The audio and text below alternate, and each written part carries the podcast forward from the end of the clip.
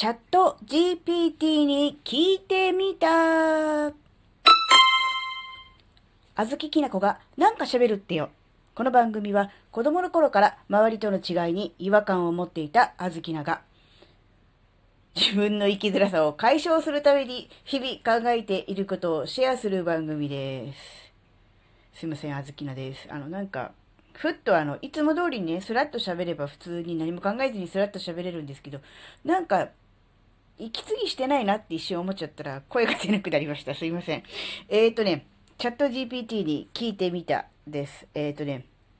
これはですね、何を聞いたのかっていうとですね、あのー、 Radiotalk の収録第2回目だから本当に初期の初期ですよね。で、あずきのはね、なんかたまには主婦らしいことも喋ろうかなとかって思って、あの、ボックスティッシュあるじゃないですか。あれの5個入りの、なんだろう、パックっていうか5個セットのボックスティッシュ売ってるのって、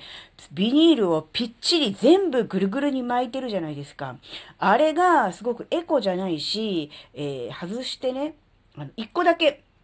取ろうとすると全部バラバラになっちゃうから、上の1個だけ取って残り4つはきちんとこう、ぴっちり固めるみたいな、そういういい感じの開け方、えー、ないのかなって、うん、教えてくださいみたいなことを、えー、喋ったんですね。でそれが2年以上前なわけなんですが、えー、未だにその回答が来ませんので、えー、思い切ってチャット GPT に聞いてみたという、そういう話なんですね。でですね、一応5個入りティッシュボックスってなんであんなにビニールぴっちり巻いてるの？っていう感じで、えー、質問したところですね、チャット GPT、あのね、ジピットと私は勝手に呼んでます。あの、チャット GPT って言いにくくないですか？だからもうちょっとなんかこう相性ね、ググるみたいな相性欲しいなって思った時に、ジピットって言おうと思った。GPT だからジピット。いいなって思ったんだけど、あの、ことのほか、あの、言いにくい GPT の方が言いやすいんじゃないかと思うんで、GPT さんにしますけど、えー、GPT さんによるとね、5個入りティッシュボックスが、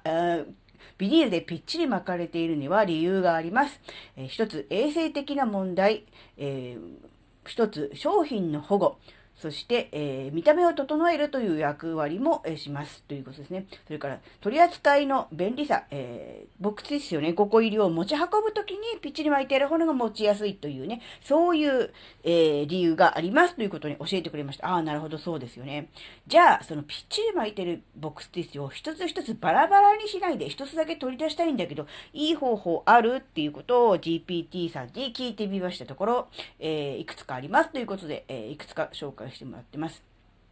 えっ、ー、とですね、一つ、え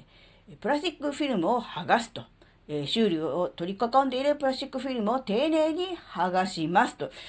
そりゃ分かっとるんじゃいというツッコミをね、入れたくなりましたが、はいはい、それで次はっていう感じでね、えー、切り口から取り出すと。え、開口部に近い側の切り口を見つけ、そこから一つだけティッシュを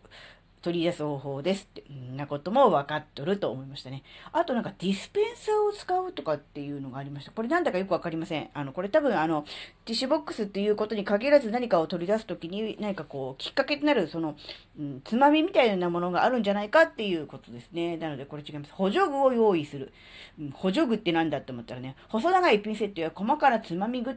道具を使ってティッシュボックスの内部から一つだけ、えー、取り出すということですね。だから要するにこれはあの、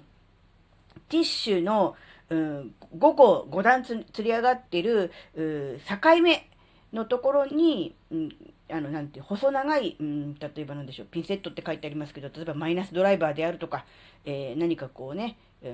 小型のナイフであったり、あ、カッターが一番、まあ、傷つく可能性もあるけど、カッターが一番いいのか、そういうのを入れて、でピーって剥がして、こう、ぐるっと全周回すと、上の部分だけパカって取れて、残りの4つは、えー、そのままの形ですよっていう、そういうことだと思いますね。うんね、あの、注意しながら取り出すことが重要です。ティッシュが破れたり、箱が破損したりしないように注意してくださいとね、あの、わざわざご丁寧に、あの、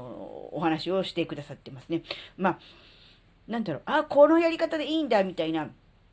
目新しい、うん、何かこう目から鱗の、うん、その手があったかというような、えー、情報はいただけませんでしたが、まあ一番、うん、いい情報としては、そのボス、ボックスティッシュとボックスティッシュの箱の隙間に、え何か細長い、えー、尖ったものを入れてぐるっと回して上だけパカッと取るというのがね、うーん一番こう簡単かつ、うん、バラバラにならないいいやり方なのだろうなという、そういう結論になりました。2年越しのね、えー、謎というか、うん、ね、あの困っていたことがなんとかこのね、チャット GPT さんのおかげで解決したという、そういうお話でした。なのでね、あの、今回のことに限らず、